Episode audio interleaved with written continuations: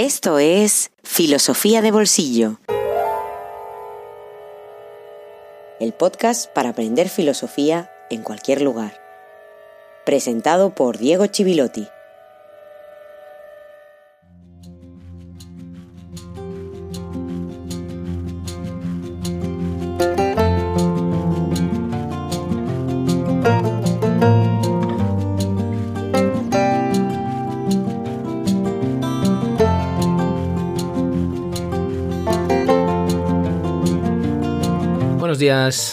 Tardes, buenas noches, feliz jueves filosófico número 56 y número 29 de esta segunda temporada. Patricia, este episodio está dedicado a ti para agradecer tu apoyo, tu confianza en Filosofía de Bolsillo desde nuestra página de Patreon. Muchas gracias Patricia, gracias a los que os sumáis una semana más y que estáis soportando con estoica paciencia todo este tiempo dedicado a la filosofía política si es que no es vuestro ámbito preferido. Estamos ya en el último tramo de nuestros días dedicados al contractualismo, al origen de ese contrato social, al origen de los estados, y que está a la base de las constituciones actuales, de las constituciones que se elaboran y se aprueban en muchos países del mundo y que difícilmente se cumplen o se cumplen solo en aquellos artículos que conviene. Pero eso es otra historia bastante más complicada y que nos alejaría bastante también de la filosofía. En cualquier caso, vamos a dar hoy un paso más para adentrarnos en el pensamiento político de Rousseau, un autor tan amado como odiado, un filósofo, como decía, muy peculiar, si lo situamos en su época, un ilustrado muy peculiar, con ideas que han tenido un gran impacto en la filosofía posterior. Dicho esto, recuerdo que este es el último episodio antes de iniciar los directos de filosofía de bolsillo. Por lo tanto, la próxima semana no tendremos a primera hora el podcast, sino que iniciaremos los directos el jueves 15 a las 7 de la tarde, hora española. Seguramente sea un episodio algo especial, algo diferente por ser el primer directo. Y a partir de entonces y hasta el final de esta segunda temporada tendremos una semana de podcast y una semana de directo que también será distribuido en formato podcast. Un último recordatorio y también una invitación a que te sumes a esos directos y en el caso de los mecenas que están en Telegram, una invitación también a que me hagan llegar sus dudas o sus inquietudes respecto a aquellos temas que no hayan terminado de quedar claros. Los directos también y especialmente serán una oportunidad para poder dar voz a los oyentes y para poder retroalimentarnos y aprender entre todos.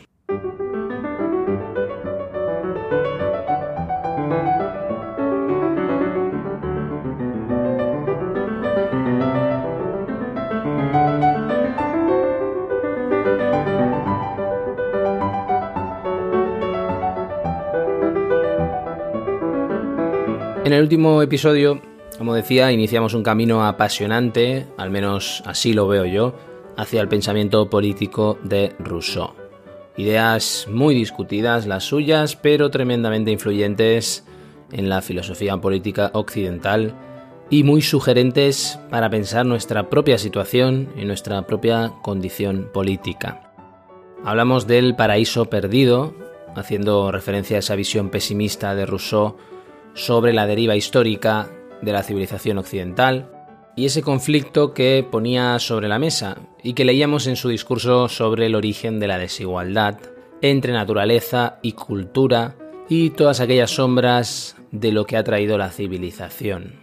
Y eso es porque Rousseau se quiere situar a medio camino o en la búsqueda de un equilibrio entre la sustancialidad del Estado, la cohesión y la solidez del conjunto y el mantenimiento de la libertad individual, subjetiva. Ahora bien, si le dabas a elegir, a él le preocupaba mucho más la cohesión del conjunto. Por eso también tiene una concepción de la libertad algo diferente de la de Hobbes o la de Locke. Para Rousseau hay una libertad como sentimiento que difícilmente podemos experimentar en las ciudades hoy, que es la del estado de naturaleza, para entendernos la de Mowgli del libro de la selva de Kipling, aquella asociada a la condición humana y en la que el único límite es esa condición. Hay quien dice que la ha sentido algunos instantes en contacto con la naturaleza en un bosque alejado de cualquier población, bañándose desnudo en un lago, en un río. No sé, yo recuerdo que una vez me bañé desnudo y lo único que experimenté fue frío. Pero en fin, afortunado el que lo haya sentido. Yo solo soy un desgraciado urbanita. Pero hay otra libertad, que es la libertad política, la libertad civil. Y esta ya es más difícil de definir porque de hecho no está definida de por sí. Hay que definirla y hay que ponerle límites. E incluso es una libertad que se delega mediante ese famoso contrato social. Porque la libertad natural es fuerza y esa fuerza la entregamos en el contrato a cambio de recibir otra fuerza, que es la fuerza de la ley. El derecho, que llega con la sociedad es lo que distingue la naturaleza de la civilización. Porque los seres humanos, vinculados entre sí para prosperar y para hacerlo juntos, van a necesitar armonizar el progreso con la libertad.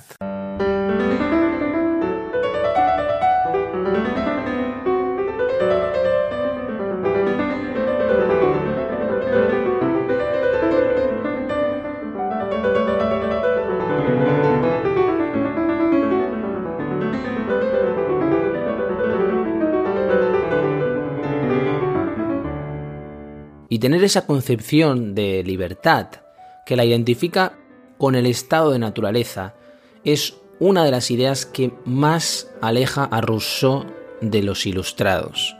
Nosotros últimamente, y especialmente a raíz de las últimas reflexiones sobre el origen de nuestros males en general, entre los cuales, por supuesto, sobresale la actual pandemia mundial, estamos quizás más cerca de la sensibilidad rusoniana, porque son muy comunes los discursos que señalan una pérdida de nuestra propia naturaleza y de nuestro sentido dentro de la naturaleza, en armonía con ella, siempre se nos enfrenta a la naturaleza, e incluso se habla de que la naturaleza toma venganza de nuestros actos. Pero precisamente para la ilustración, el ser humano persigue liberarse de la necesidad de las ataduras y liberarse de las determinaciones de la naturaleza. La construcción política, las normas morales, absolutamente todo, precisamente nace de la posibilidad de no estar sometido a la naturaleza.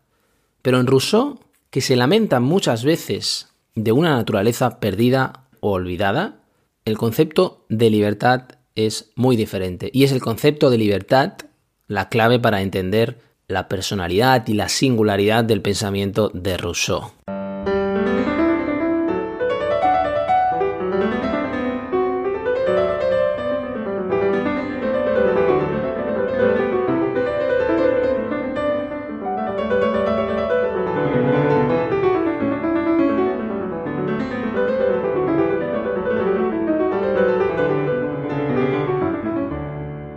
Las cláusulas del contrato social están determinadas por la propia naturaleza del acto.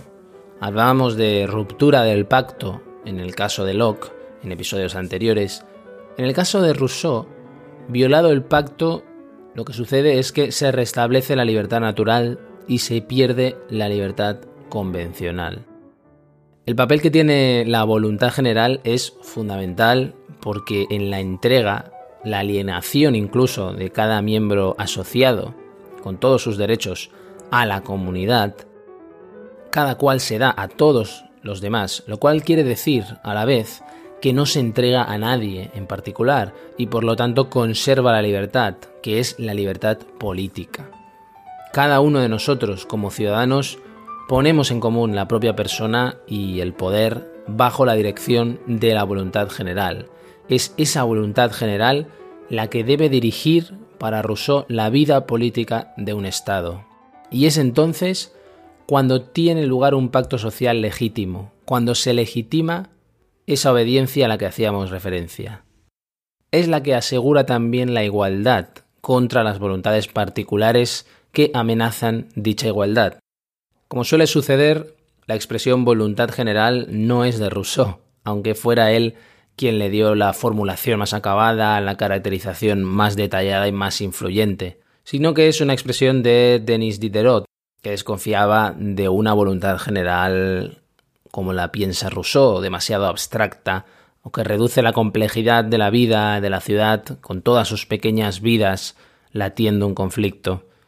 Lo hizo en su artículo Derecho Natural para el famoso proyecto de la enciclopedia que dirigió junto a Jean d'Alembert. Al final de ese artículo, Diderot define la voluntad general y la opone a la voluntad particular.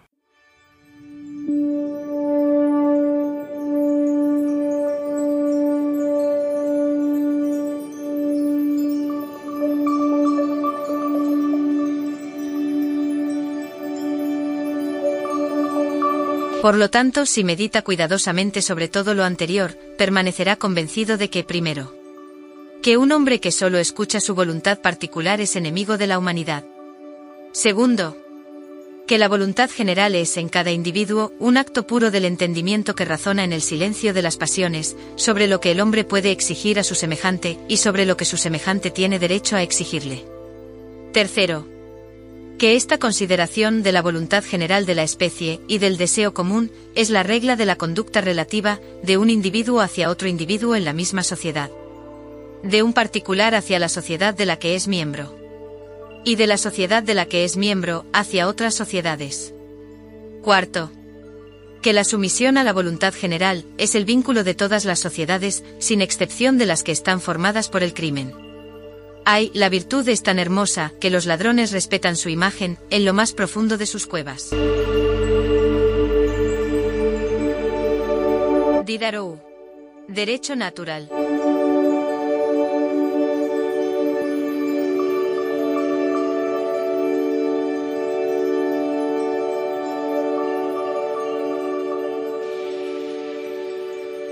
Hay hasta nueve puntos en ese artículo de Diderot en la enciclopedia y dice algunas cosas más, pero por ahora es suficiente para que podamos avanzar en el pensamiento político de Rousseau, que es lo que nos ocupa.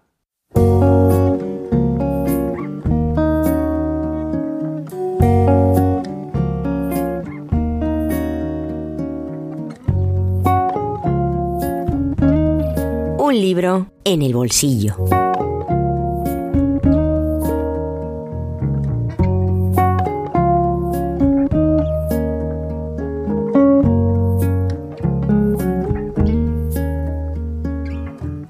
Formada en Harvard, Lorraine Duston es directora emérita del Instituto Max Planck de Historia de la Ciencia y se trata de una autora con una larguísima trayectoria en materia de filosofía de la ciencia, con aportaciones interesantes en cuestiones en torno a lo que llamamos teoría del conocimiento.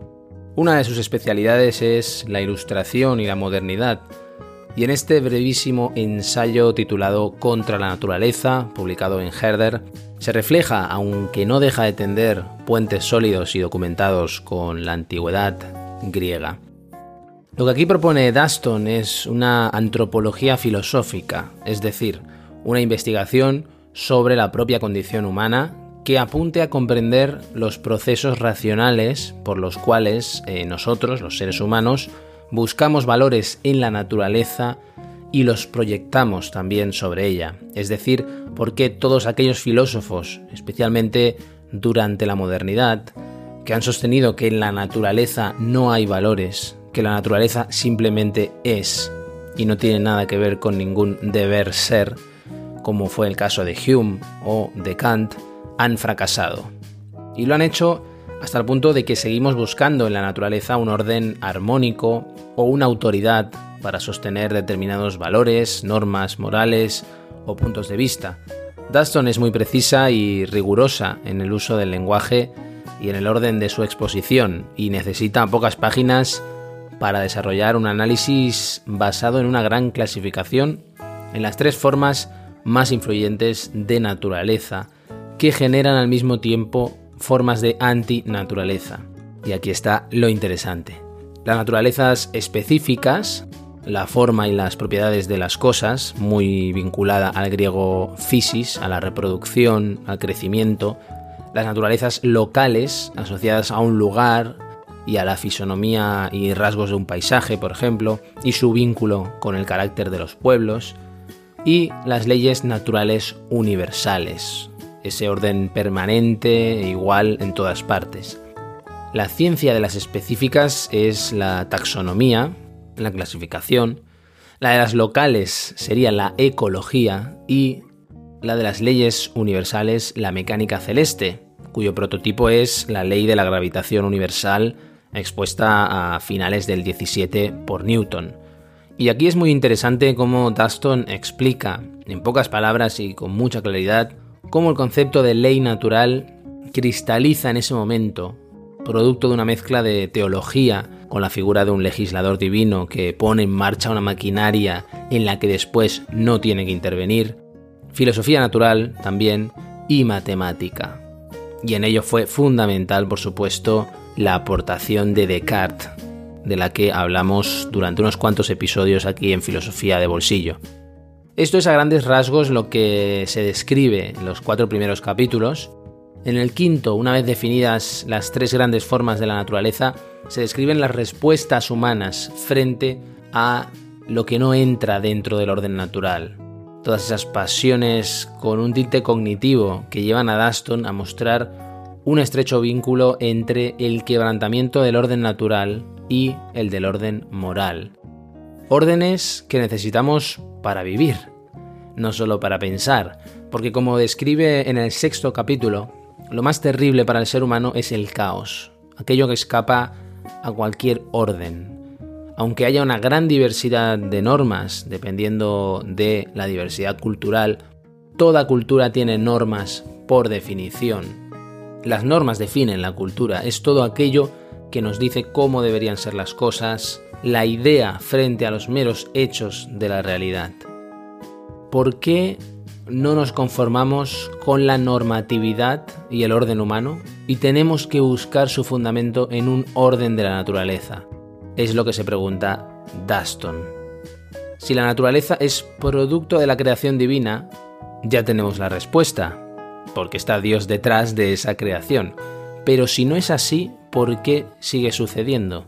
La respuesta la da Daston en el séptimo capítulo y en el octavo ofrece sus conclusiones, nuestra propia estructura que hace posible el conocimiento intuitivo del mundo es la que nos lleva a formular analogías basadas en fenómenos de la naturaleza. Es decir, que nuestra razón, la única forma que conocemos de razón, es razón humana dentro de los propios límites de la especie.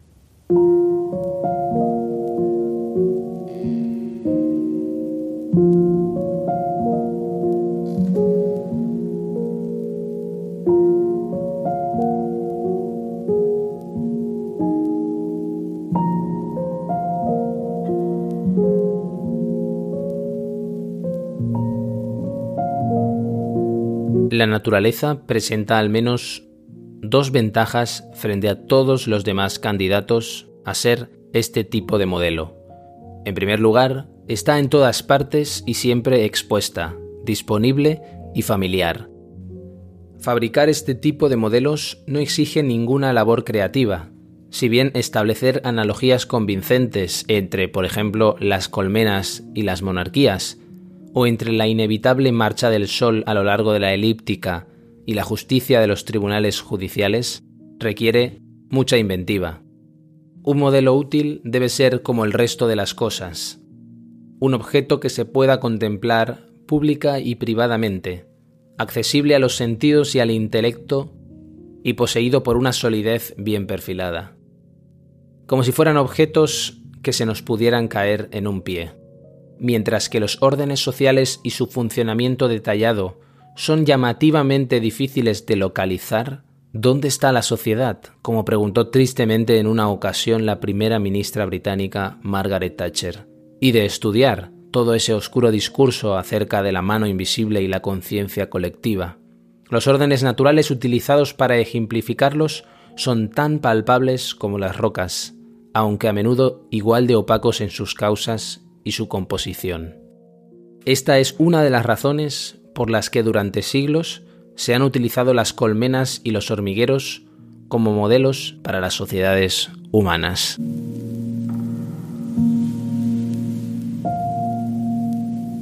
Lorraine Duston, Contra la naturaleza. Editorial Herder.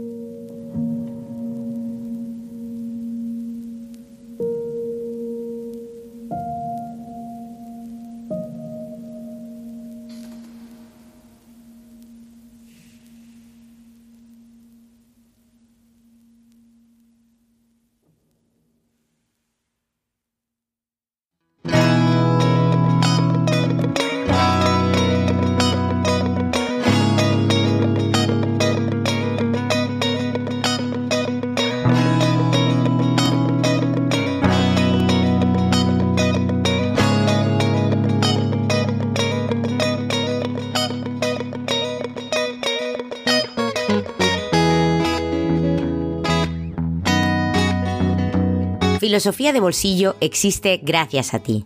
Hazte mecenas y accede a todos los contenidos en patreon.com barra filosofía de bolsillo.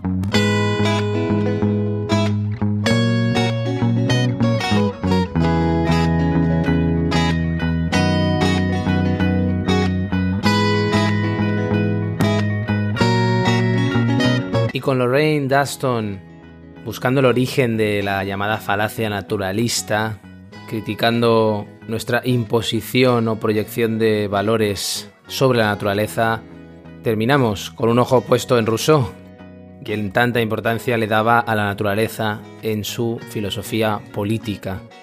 Por nuestra parte, cerramos la última página de un nuevo episodio de Filosofía de Bolsillo, gracias a Patricia y lo hacemos con uno de esos conceptos clásicos no solo de la filosofía política, sino del pensamiento occidental, como es la voluntad general en la base del contrato social de Rousseau. En el próximo episodio, después del primer directo, analizaremos con más detalle ese contrato social y, como siempre, el modelo de razón que hay detrás de ese contrato social, que entendía por racionalidad Rousseau y también que entendía por sociedad civil y pacto. Será ya no la próxima semana, sino dentro de dos semanas, aquí en Filosofía de Bolsillo. Hasta muy, muy pronto.